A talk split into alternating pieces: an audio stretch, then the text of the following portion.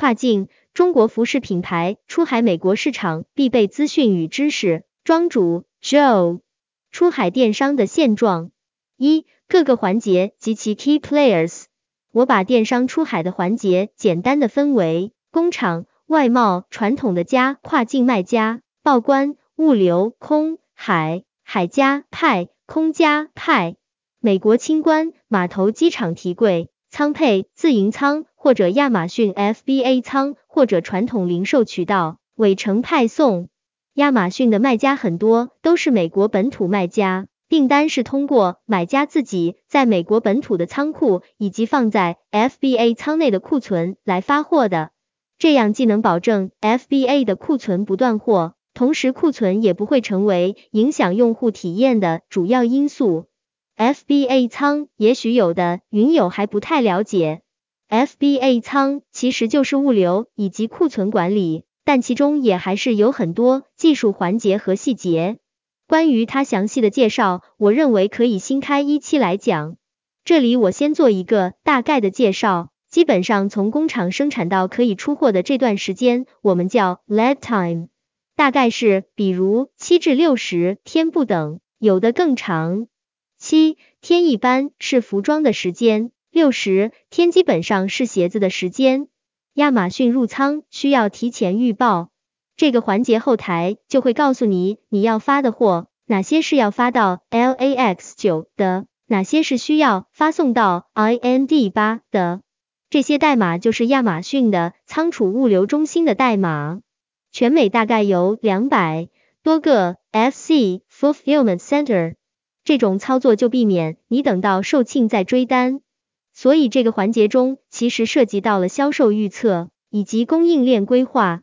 FBA 计划的推出是在开启跨境电商第一波浪潮的时候，也就是在二零一四年左右，当欧美之外的卖家可以不用在美国担心仓储跟尾程派送的问题之后，发现跨境其实很容易做。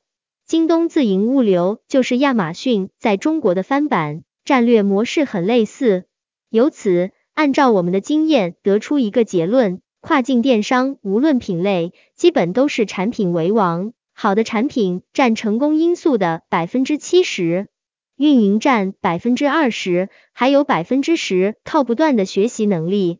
二瓶颈。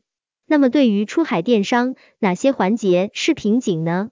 以我的经验来说，第一个瓶颈还是产品。行内人不难发现，鞋服在国外的需求是不断增加的，但是如何在众多产品中选出最佳、最适合的产品，却是很困难的。这一选择是重中之重。而第二个瓶颈是渠道能力，这就如同巧妇难为无米之炊的道理一样，稳定的货源、优质的渠道，都是维持企业的经营以及维护长期客户和建立自身品牌极其重要的因素。目前大部分的服装品牌基本是通过减少首单量、加大翻单量来减少风险，但也有缺货风险。如二零二零年下半年，很多服装公司缩减生产，但业绩大幅度增长，供应链全乱了。毕竟市场变化越来越快，运动品牌和快消品牌做的比较好，如李宁、优衣库等，和目前供应链比较强的女装品牌也都是在往这个方向做。而电商行业数据更多更容易获取，而且当代顾客对线上预售的接受度也较高，所以电商品牌比传统的公司更有追单的优势。跨境电商也是如此。时尚行业的跨境电商如何抗衡美国本土的电商？一、时尚行业的跨境电商，以我研究 Shine 为例，我整理了 Shine 的研究笔记如下：一、Shine 的时间线梳理。两千零一十二年初，固定域名为 ShineSide 点 com，开始全力转做跨境女装。ShineSide 的定位是快时尚。两千零一十二年底，考虑做海外仓储。两千零一十三年初，派驻二名核心员工在美国管理。两千零一十四年之前，Shine 还没有做自己的供应链，之前主要是圈流量。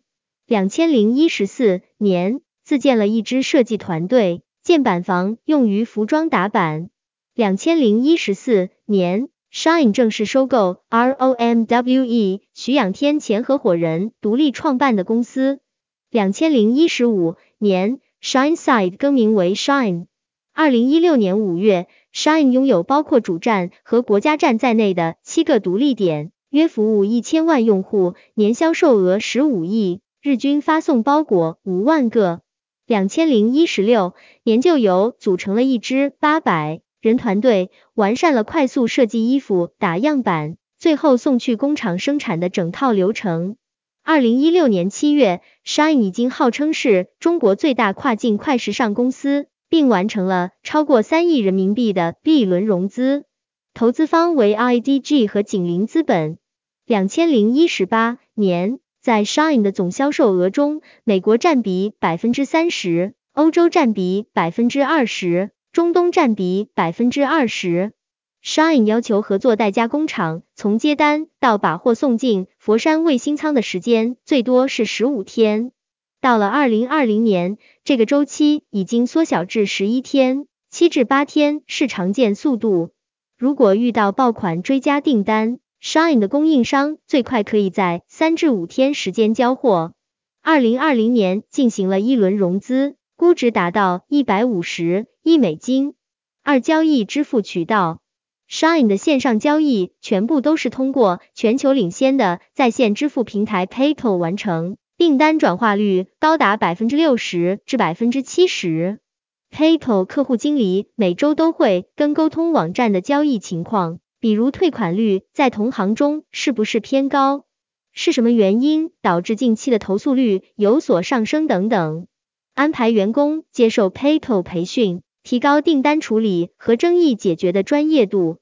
三、供应商或者供应链的理解，Shine 开始布局一条能够快速打板、制作、生产的柔性供应链。这条供应链拥有强大的服装设计和生产能力，每天能产生两百个新款，最快七天能出货。这条供应链还能够处理刺绣、印刷、水洗等较为复杂的工艺。复杂的流程也意味着存在各工厂起定量不统一的问题，比如刺绣要二十件起做，布料要一万件起做等等。遇到这种问题，Shine 会平衡自有供应链和外包工厂的能力，外包承接不了的部分，会安排自己的工厂生产。这也是现在 Shine 主要的生产分配方式，能够最大限度的利用自有和周边工厂的生产力。跟上快速变化的潮流。四块时尚品牌的核心是什么？五在快时尚营销上，广告方式必须更全面多样化，提高广告的效益。二渗透到美国本土的电商。三点二 B 端网站直接访问流量占到了百分之五十以上。鞋服行业在美国的分布，美国的鞋服时尚分布主要在三个区域。洛杉矶、L.A.、纽约州、N.Y. 和美国东南部各州这三个地区的人口密度最大，并且分别拥有对亚洲、欧洲以及中南美洲最大的港口。跨境物流的概况：一、投诚，海运鞋子基本上是海运，奢侈品牌毛利高的除外，服装的大货也基本上是海运，自己报关，自己清关。空运。这里指的空运是货主自己走站板级别的货量，自己报关，自己清关。空加派这种模式比较适合 Shine，还有别的做 drop shipping 的零售企业，基本上交给第三方去做，有单量之后再自己做整合，或者跟现有的物流做深度的整合，一般都包清关。海加派比较适合对于时效要求不高的二 C 端。电商平台 vs 自建站，在这一部分，我主要从亚马逊 Amazon 平台、非亚马逊平台和其他一些时尚行业的电商来细谈。